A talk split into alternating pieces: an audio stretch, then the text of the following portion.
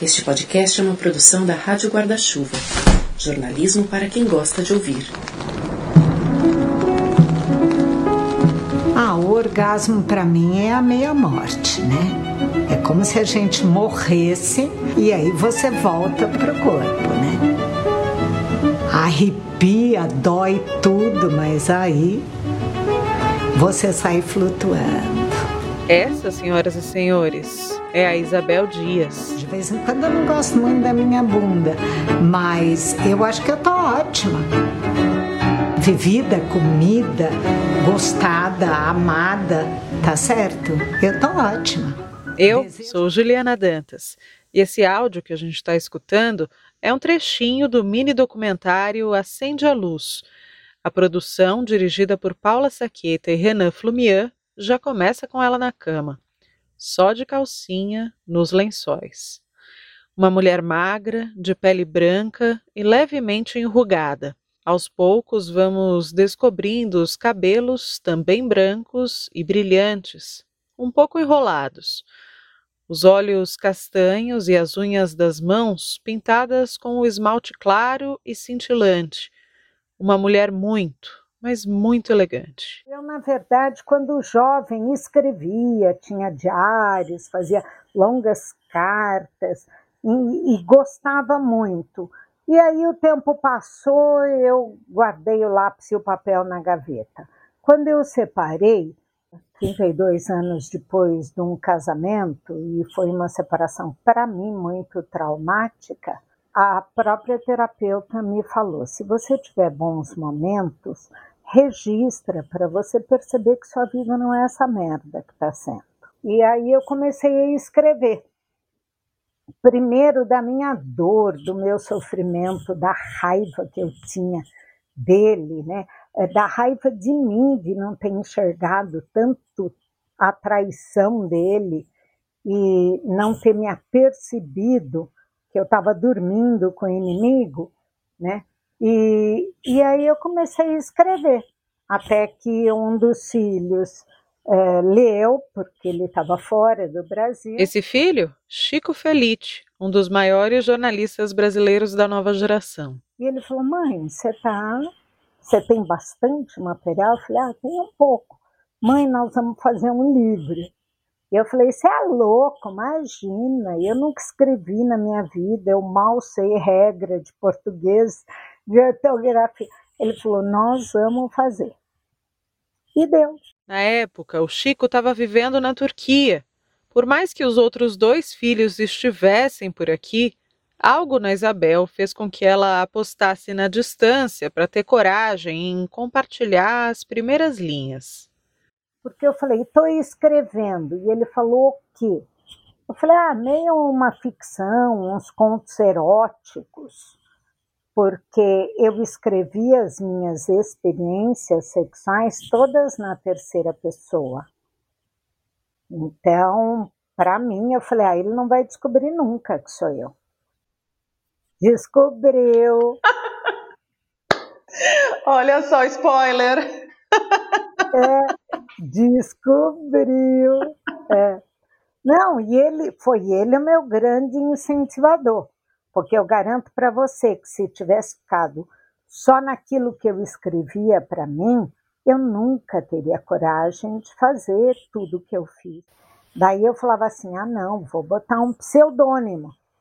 Porque quando eu entrei no site de namoros, eu entrava com um pseudônimo. Eu era Estela Andrade. E o, a orientação que eu recebi, o conselho, foi: se você quer que vire verdade, que seja real, você tem que assinar, porque senão vai ser ficção. Qualquer outro nome que você escreva. Mas isso é uma lição para a vida, né? Para a vida. Já assumir a autoria do atentado? Exato. Não, eu, para mim, naquele momento, eu não tinha nada a perder. Eu tinha perdido o meu futuro. Eu tinha perdido meu castelo encantado, eu tinha perdido a vida perfeita de madame. O que, que eu ia perder? Eu não tinha mais nada. Eu estava remediada em São Paulo sozinha. Por que, que eu não iria contar né, das minhas aventuras? Não estava devendo nada para ninguém. E aí botei lá Isabel Dias. Deu um frio na barriga, menina, eu quase desisti. Mas a gente vai e vai com medo, né? Você sempre foi liberal assim no sexo? Não. Eu sempre fui super quadradinha, menina, dentro da gaveta. Eu, eu casei com meu primeiro homem. Eu tinha um medo de transar. Hoje eu olho para trás e falo, gente, acho que alguns namoros não deram certo porque eu não chegava nos finalmente mas eu tinha um medo, sabe aquela coisa de falta de informação, é, medo da decepção. É, eu ouvia muito minha mãe falar: é, olha, pelo amor de Deus, vai estragar a sua vida, vai estragar, vai ficar falada, porque cidade interior é isso, né? Tem a menina de namorar e a menina de casar. Tinha, graças a Deus. Então, eu ouvia muito, eu tinha muito esse estigma da, de quem transa não vale nada. E aí eu casei com meu primeiro homem. E quando eu me, me separei, por conta das é, traições dele, eu falei, ué, ele disse que eu sou uma porcaria, será que nenhum homem vai me querer nunca mais? E eu estava um osso só do sofrimento, né, da separação. E acontece que deu certo. E aí veio o primeiro, e do primeiro veio o segundo, e do segundo veio o terceiro, e eu repeti. Então, diria para você que que eu me provei que eu não sou aquela porcaria que eu imaginava. O que começou como vingança aos 58 anos fez surgir o livro 32, Um Homem para Cada Ano que Passei com Você, lançado em 2015. E essa história toda, essa mulher toda, chamaram mesmo a atenção. A produção daquele curta que a gente começou ouvindo aqui nesse episódio chegou no ano passado de mansinho até conseguir extrair o melhor da Isabel. Quando eles falaram comigo da intenção, é, foi assim, foi primeiro uma entrevista, ah não, nós estamos pensando, quem sabe fazer uns takes no banheiro, você saindo do banho, enrolada na toalha. Eu achei lindo, porque toalha toda é maior do que a roupa que eu estou vestindo, né? Então eu falei, ah, tá bom, uma toalha na cabeça. E eu achei ótimo. E aí, a hora que é, eles formataram, eles falaram: não, nós queremos pegar um pouco da sua intimidade. Ah, um pouquinho, é, um pouquinho, mas você vai até onde você quiser. Você vai ter liberdade, como é um doc, não tem um roteiro, tem uma programação de filmagem, mas vocês só vão fazer aquilo que vocês quiserem. E eu vim para casa, pensei, pensei, eu falei, e por que não? Né? A, a finalidade do DOC, que ele sempre me expressara, eu acho maravilhosa. É vai ter corpo enrugado e fora de forma na tela, sim. Nós estamos velhos, mas não estamos mortos. E precisa tirar esse estigma de que vó nenhuma faz sexo. Faz sim, e gosta, e sente falta quando não faz. Isso se satisfaz sozinha. E aí eu falei, gente, todo mundo, e eu na época do lançamento do livro, eu recebi muita mensagem de apoio. Ah, eu li o livro, você me apoia, porque eu separei, porque a história é parecida. Então, o volume de informação foi tão grande que eu falei, gente, eu sem querer estou ajudando muita gente. Eu não esperava que o livro fosse o sucesso e não esperava receber essa receptividade de mulheres que viveram ou vivem a mesma coisa que eu. Com isso na cabeça, ela pensou melhor sobre a filmagem do mini documentário e voltou a se perguntar: e por que não? E conversei com o Caetano e Caetano topou. Daí ainda nós falamos, bom, mas e até onde? Não. Caetano é o crush. É, é. Nós, nós vamos até onde a gente quiser. E a equipe foi extremamente respeitosa. Eu acho que isso, para mim, foi a maior descoberta, porque um pessoal todo jovem, sabe, mas é, você sentia que ninguém estava nos julgando. Tanto eu quanto ele sentiu isso. Então, a hora que ele tirou minha roupa, que foi a primeira cena, e que foi uma coisa, porque Caetano tinha compromisso, então nós começamos a filmagem, os dois na cama. E a hora que ele tirou minha calça comprida, eu falei, ai Jesus, e agora? Mas uh, o ambiente estava assim, como se nós estivéssemos sozinhos. A brincadeira, porque nós não ficamos pesados, sabe, preocupados em ter que representar. Não, tá certo? Se fosse só um beijinho no cangote, seria só um beijinho no cangote. E, no entanto, a coisa foi tão boa, tão divertida, né? É, que eu digo para você, nós paramos porque os diretores falaram, corta, porque nós estamos à vontade para ficar ali mais tempo. Né? E isso, para mim, é, foi uma vitória, uma vitória como mulher, como pessoa, é, de saber que eu sou dona do meu corpo, dos meus desejos e que eu posso tudo. Tudo não, eu posso o que eu quiser. Porque tem muita coisa que eu posso, mas não quero. Em termos de faixa etária, você se considera idosa, velha, da terceira idade ou aquela melhor idade? Não, eu sou velha. Eu sou velha com muito orgulho. Terceira idade, para mim, eu enxergo como assim, pessoa da terceira categoria, não é first class. Tá certo? Gente, nesse momento, no meio da entrevista, eu já estava aqui em casa comemorando e vibrando feito gol numa Copa do Mundo. Olha essa chance dessa conversa com essa mulher maravilhosa. Eu sou velha, do mesmo jeito que eu fui uma mulher é, madura, eu fui uma mulher jovem, uma adolescente, uma criança e um bebê.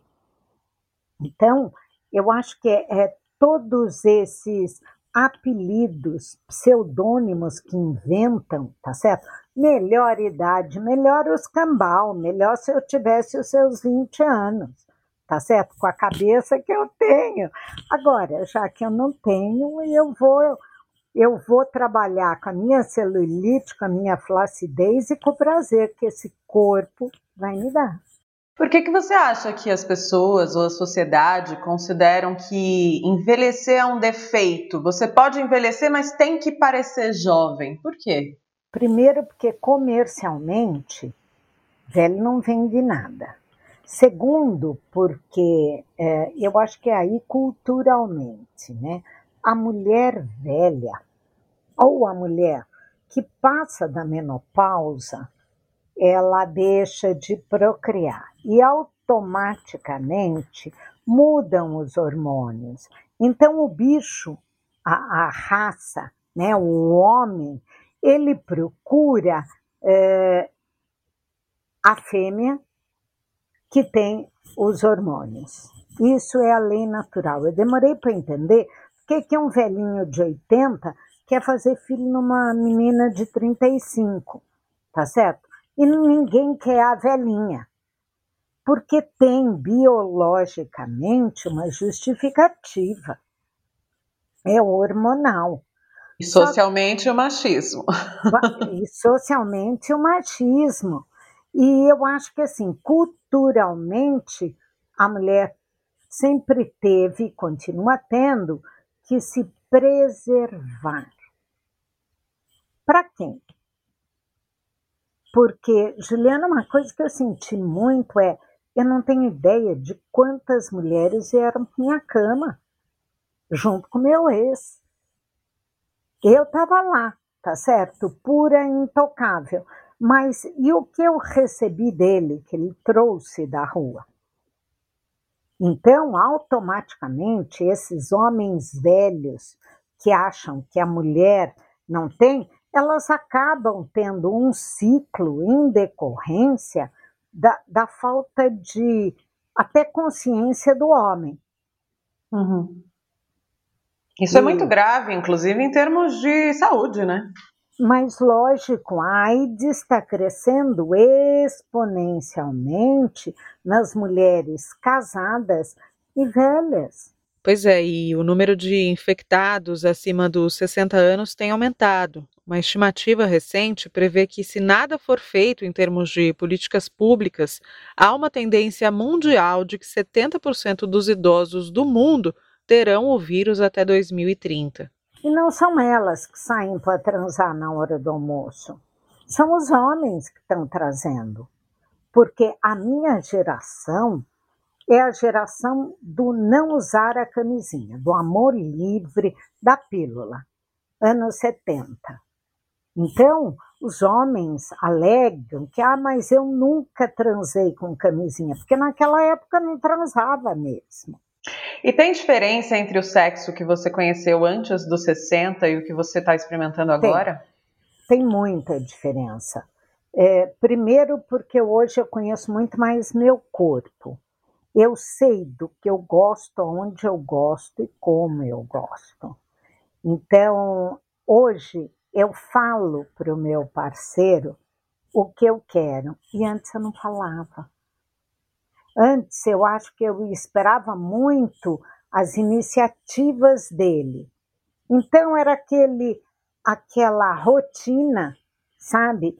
É, aquela pré-programação, beijinho, abracinho, desce uma linguinha ali, sobe, entra, goza, acabou. E hoje não, hoje eu acho que a, a minha facilidade em dizer, não, nós vamos começar assim, nós vamos falar assado. E eu brinco muito que eu fiquei muito egoísta, porque hoje eu sou primeiro eu, depois você. E quando eu comecei nesse processo, eu era exatamente o primeiro ele, depois eu. Hoje não, tá certo? Eu fui entendendo que o domínio do meu corpo ele passa muito na minha liberdade. E como é que você está fazendo agora com o sexo na quarentena? Ah, Juliana, eu me viro bem sozinha. Eu adoro quando eu tenho uma companhia, mas eu não deixo de me tocar, de ter um orgasmo delicioso. Não deixo, mas eu preservo muito a vida no sentido de que eu não vou sair por aí sabe, me arriscando. E hoje a gente tem a virtualidade, que é uma delícia também, né? Você abre uma câmera, ah, não, não dá para tocar, você não sente o cheiro. Mas é um prazer diferente, mas não deixa de ser prazer. Agora imagine você, eu estava no meio dessa conversa incrível e a plataforma de gravação online fez o quê? Caiu. Eu gelei, esquentei, gelei de novo. Pensa só se eu tivesse perdido toda essa preciosidade que a gente ouviu até aqui. Por sorte, naquele dia, os santos protetores dos podcasters estavam ao meu lado e eu consegui recuperar tudo. Mas ainda faltava um pouquinho de conversa com a Isabel e aí ela gentilmente topou continuar falando comigo quando a belezinha da plataforma recobrou a consciência. Eu não sei se você sabe, mas a Isabel é peça fundamental para que acontecesse uma das reportagens de maior repercussão dos últimos tempos. Eu vou aproveitar essa pausa para te dar uns recados rapidinhos e já já eu te conto.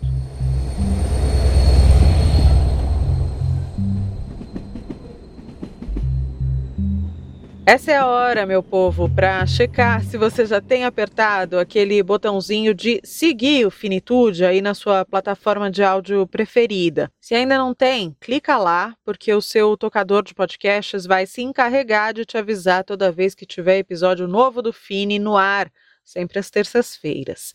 E eu queria te fazer um convite para visitar a nossa página apoia.se barra onde você pode escolher uma quantia a partir de 10 reais para contribuir mensalmente com a gente.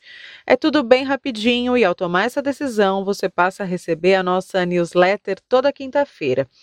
Se você tem uma marca, uma empresa, uma iniciativa e quer divulgar aqui no Finitude, escreve para gente. Vamos pensar numa parceria comercial? finitudepodcast.gmail.com A gente já está voltando para o finzinho do papo com a Isabel Ainda nesse episódio tem a coluna do Fininho, que é coveiro, filósofo, está sempre de 15 em 15 dias aqui no Finitude, e também um recado dos nossos colegas do Budejo, que nessa semana vão chegar ao episódio 60. Fica com a gente aí até o final, tá bom? Contato reestabelecido com a Isabel e eu logo aproveitei para me justificar. Isabel, isso nunca me aconteceu antes, eu juro. Olha, essa frase eu vou te contar, eu já ouvi algumas vezes e morri de.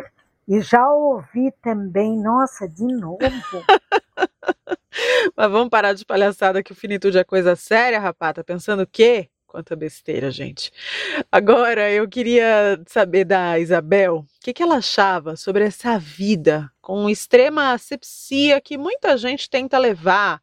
Uma coisa de transmitir uma imagem quase plástica, sem defeitos. Não, eu acho que o mundo é bem melhor real. Primeiro, porque a gente tem que cair na realidade que a gente vive. Não adianta você se fantasiar porque eu não vou ser Luísa Brunet nunca. Eu não vou ser Bruna Lombardi, mas eu posso ser Isabel Dias. Então, e uma belíssima Isabel Dias, não? Não sei se belíssima, mas eu acho que a minha aceitação me fez muito mais bonita. Eu não sabia responder elogio, eu ficava morrendo de vergonha sabe? Hoje eu me olho e falo, ah, eu sou mesmo, sabe? 65 anos eu tô bem pra caramba. Então, é, essa sepsia, essa pasteurização, eu acho que não vale a pena. Eu era completamente pasteurizada no meu grupo. Era só taieira, era só, sabe, camisa de manga, porque não pode mostrar o braço, biquíni era só durante semana, porque na piscina do clube final de semana tinha muita gente. Então é uma pasteurização em que você, principalmente a mulher, a gente vira escrava escrava de normas sociais, culturais, de visão dos outros. Ah, tô fora, quem paga as minhas contas sou eu, tá certo? Adoro, adoro é, me sentir, me saber uma mulher viva, cheia de imperfeições, e não critico quem. Quem quer operar, opera, quem quer tirar, tira, mas eu não tenho essa coragem comigo. Eu não sei vocês, mas ouvindo a Isabel, eu me sinto diante de uma primavera. A Isabel emana frescor, transparece recomeços. E um deles aconteceu há um mês, quando a filha dela deu à luz ao Nicolas. Ai, a coisa mais fofa do mundo. E aí eu fiz uma quarentena, fui ficar com ela as primeiras semanas, agora já voltei Ainda bem que tem internet, né? E como é se descobrir a voz, Abel? Nossa, é, é tão gostoso, porque ele começa a chorar, você fala, toma que o filho é seu. Tá certo. É aquela sensação que todo mundo descreve descompromissada. Não descompromissada com o bebê, mas você sabe que a sua decisão, o, o seu pensamento pode ajudá-los mas a responsabilidade, aquele fardo que a gente carrega quando tem filho, você não tem. Eu não tenho que me preocupar se dão chupeta, se não dão chupeta, se é demanda, é, é, amamentação por demanda, se é livre demanda, se tem horário, se acorda o bebê. Eu adoro isso porque eu tive três. E eu tinha minha insegurança, menina. Se você quer saber, acho que a única época que eu tive medo da morte foi essa época. Quando, Quando teve filho? Eu tive filho, eu morria de medo. Eu vou morrer, quem vai cuidar deles? O pai vai morrer, quem vai mantê-los? Então, assim, foi uma época que até que eles alçaram voo, eu tinha essa nuvem acima da minha cabeça. É engraçado isso. Não tem mais? Eu diria para você que não é que eu não tenho mais, mas hoje a finitude está aí, porque a morte não existe, né? É um abraço. É, e eu acho que isso está muito ligado. Eu perdi meu pai muito cedo. Eu tinha quatro para cinco anos. Então a minha vida inteira eu passei com a morte.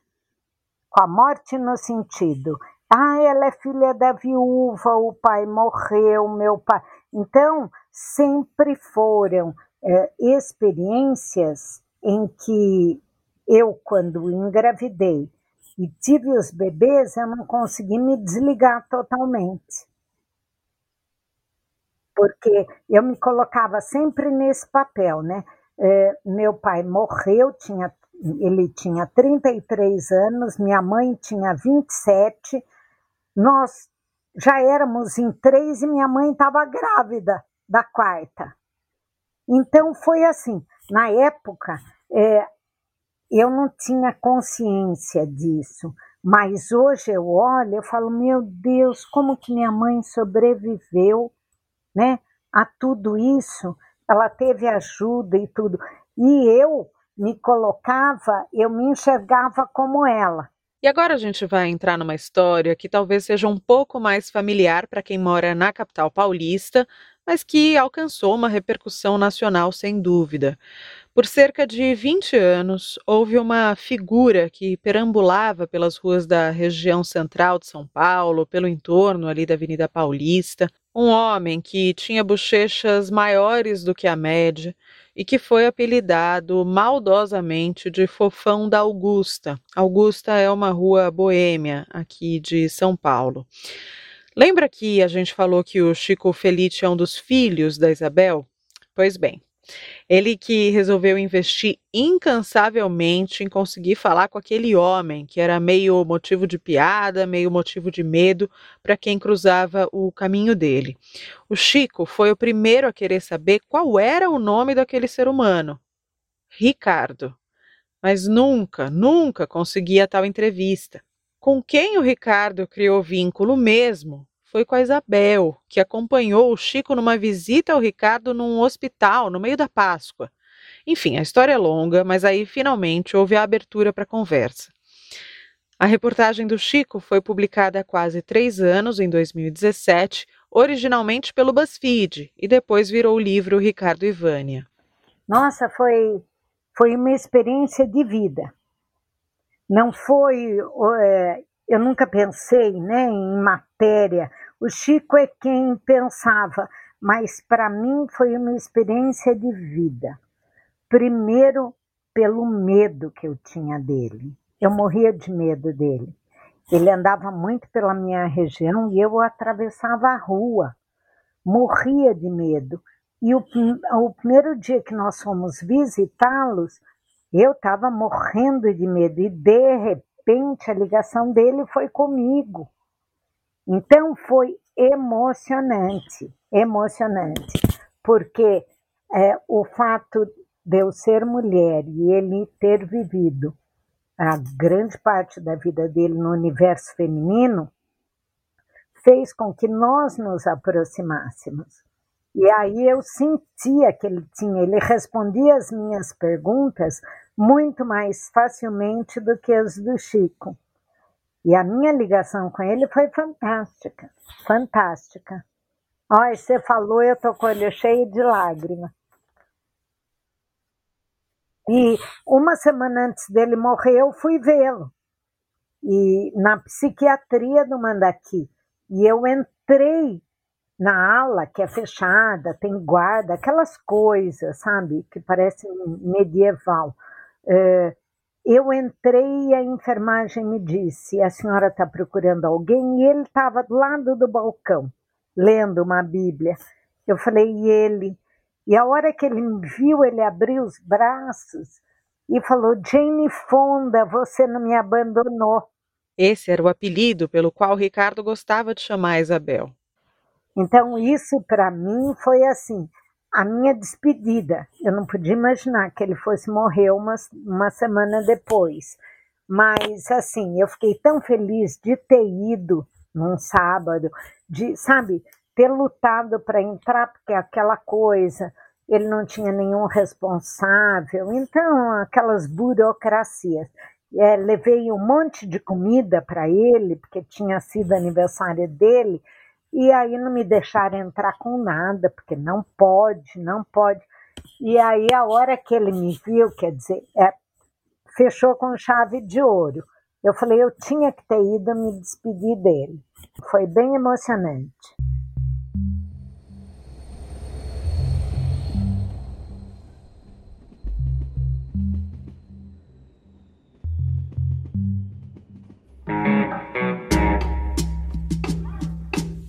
Que o que pairava no ar era o medo, uma tensão enorme.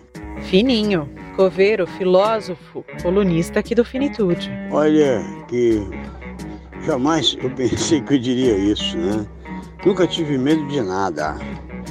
Sempre contei vantagem da minha coragem, que não é pequena não.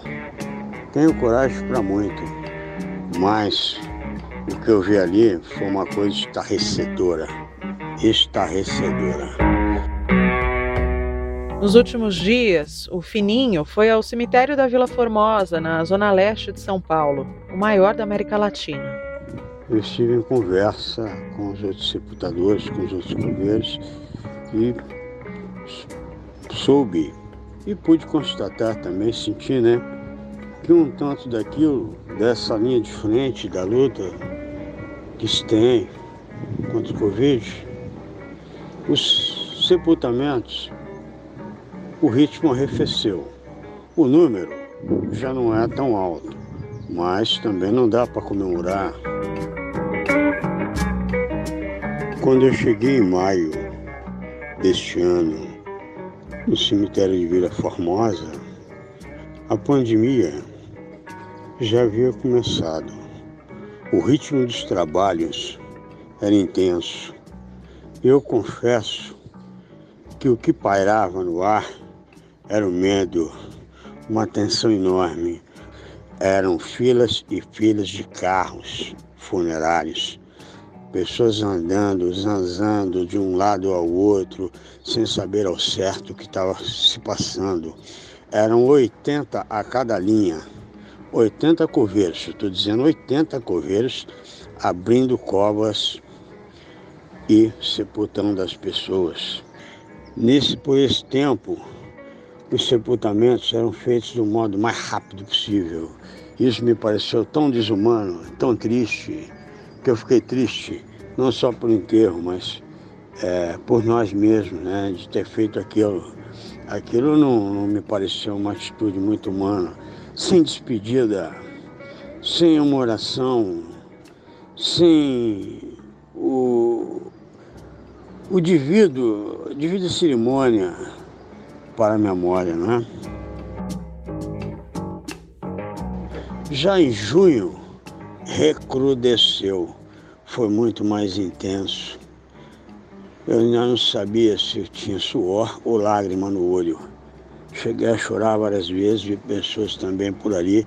E eu que estava ali só para dar apoio. Eu não trabalho no cemitério da Vila Formosa. Fui ali para dar apoio aos amigos, fazer a linha de frente. Também não fui lá para experimentar nada. Fui lá por ser mandado, né? Já não se vê mais toda a imprensa mundial lá. Mas o ritmo das mortes aos poucos vai arrefecendo vai diminuindo. O que mais me chocou foi saber que se tocaram numa quadra que há tempos atrás era quase impossível se pensar em abrir ali. Era a quadra um, uns outros tempos, quando eu era mais jovem, quando eu era rapaz, adolescente, dos anos 70, tínhamos ali a quadra do pessoal que morria de meningite. Foi aberta. Um sinal, um sinal muito grande para nós que conhecemos o cemitério de que a pandemia levou muita gente à morte. Foi uma sensação muito dura. Eu sou um homem de quase 60 anos. E olha só, os nossos amigos do Budejo, que é o podcast que leva o Cariri aos seus ouvidos e que também faz parte da nossa rádio Guarda-Chuva, vão chegar nessa semana ao episódio de número 60. Não é pouca coisa, não, hein, minha gente? A comemoração vai chegar em grande estilo com a edição Crônicas do Confinamento. Eu já ouvi um trechinho, tá uma delícia e eu queria dividir com vocês um tequinho. A linguagem visual tá linda, capa de estilogravura, um luxo. Escuta só. Quantas histórias estão sendo vividas no isolamento? Mariana só viu meu sorriso quando eu tirei a máscara. Fazia tempo que a gente não se via. Eu parei de contar depois de passados mais ou menos um terço do ano de 2020. E eu que pensei que eu tinha esperado muito por ela. E foi na terceira ou quarta semana, se minha noção de tempo não tivesse sido destruída por completo, que ficamos bebendo até tarde e o Bruno foi deitar primeiro. Quando a gente começou uma brincadeira de imaginar uma Frankenstein feita por mulheres que a gente admirava. Crônicas do Confinamento um episódio especial do Budejo.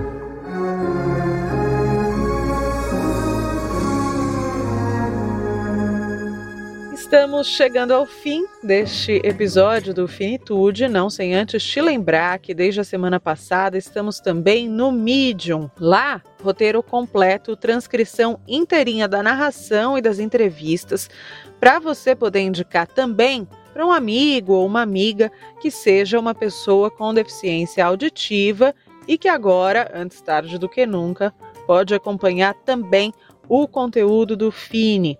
O link do Medium está na descrição aí na sua plataforma digital de áudio favorita. Gostou do episódio de hoje? Quer continuar a conversa? Eu estou no Instagram como Finitude Podcast e no Twitter como Podcast Finitude. Até terça que vem. Um beijo para você.